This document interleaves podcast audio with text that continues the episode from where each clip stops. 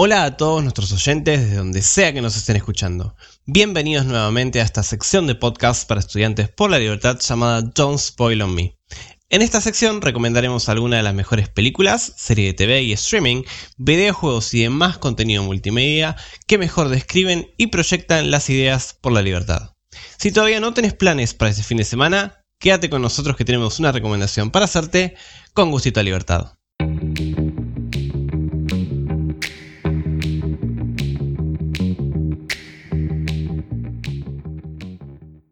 Estamos aquí de nuevo en Don't Spoil Me. Para este nuevo programa les traigo una serie.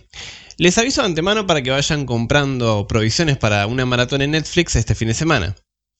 Enfermedades, cuarentenas, gobiernos autoritarios, permisos para circular, para trabajar, para salir de paseo, toques de queda, fronteras cerradas, familias separadas y campos de aislamiento. Ya sé qué cara estarán poniendo, y no, no, no, no. No es una serie sobre el 2020 y la pandemia actual. Estoy hablando de la serie de nombre La Valla.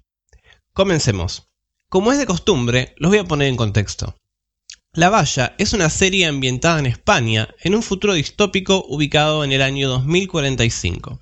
Esta serie fue producida por A3 Media en colaboración con Good Mood Productions para ser emitida en Antena 3. Entre el elenco de esta serie tenemos a Olivia Molina, Unax Ugalde, Ángela Molina, Abel Folk y los argentinos tenemos una representante muy conocida en nuestro país y esta es Eleonora Wexler que tiene un papel protagónico en esta tira.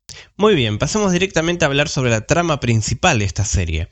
Como lo dije antes, los acontecimientos de esta serie tienen lugar en España en el año 2045. Antes de este tiempo, en el que transcurre la serie, la Tercera Guerra Mundial tuvo lugar y muchas personas murieron. A causa de esto, un virus conocido como Noravirus azotó el mundo. No solamente esto, sino que también se vieron afectados los recursos naturales del mundo, por lo que hubo que hacer un cambio estructural, un cambio de fondo, inclusive a nivel demográfico.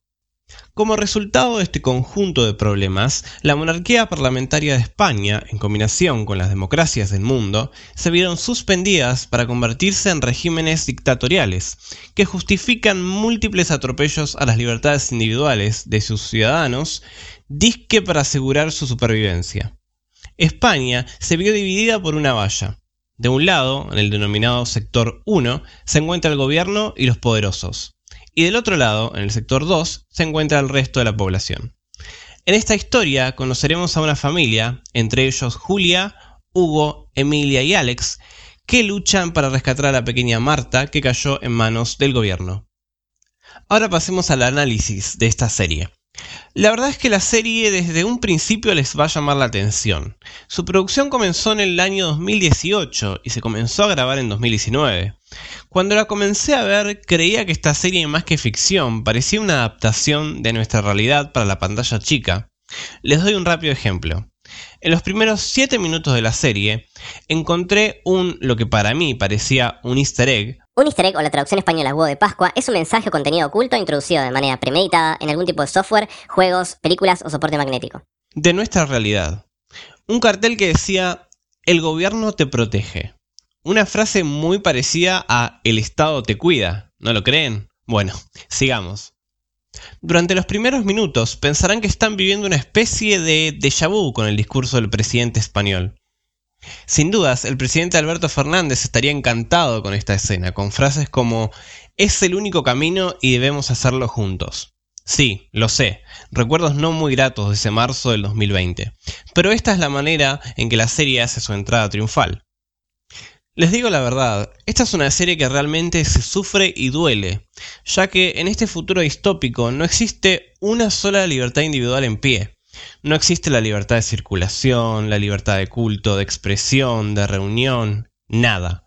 La serie realmente logra atraparte y sufrir con los personajes, que vos sufras, te conectes con ellos, y el desarrollo de sus conflictos para poder sobrevivir, no al virus, sino a este régimen dictatorial van a sentirse en los zapatos de los protagonistas de inmediato, sobre todo con ese espíritu rebelde que ellos tienen, no por el hecho de ser rebeldes, sino por el hecho de verlos luchar contra un sistema que los oprime y los coarta de los derechos básicos de todo ser humano. Lo que más se destaca de esta serie no es que tiene un mensaje de libertad en el fondo, como sucede con Matrix, Mulan, Bioshock o alguna de las recomendaciones que dimos en este programa. El mensaje es explícito todo el tiempo, sobre todo en el primer capítulo de la serie. Si hay algo que se repite bastante de parte de los políticos es una frase concreta. Ellos no pueden necesitar lo que no conocen. Esto se debe a que hay muchas personas que nacieron con este régimen y están acostumbradas a vivir así. Lo que los políticos no entienden es que la libertad no es un objeto, la libertad no es un capricho o un estadio a que algunos aspiran. La libertad es parte vital de los seres humanos.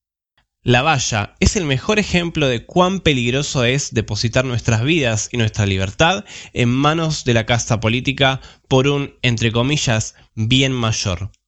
Dicho esto, no es solo una serie para disfrutar, puede pensarse también como un mensaje de alerta, una alerta sobre un futuro que debemos evitar.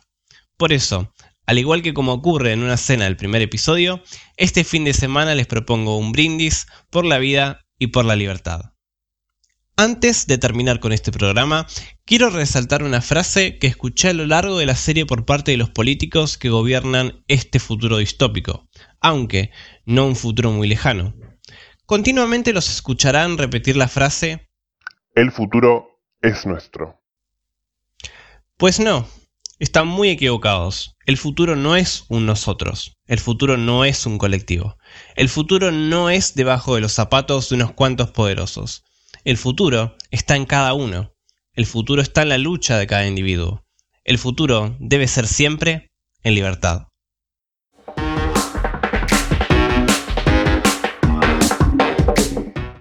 Muchas gracias por sintonizarnos y los espero en el próximo programa de Don't Spoil on Me. Mi nombre es Esteban López Mieres y este fue un programa para Es Libertad Podcast de Estudiantes por la Libertad. Hasta la próxima.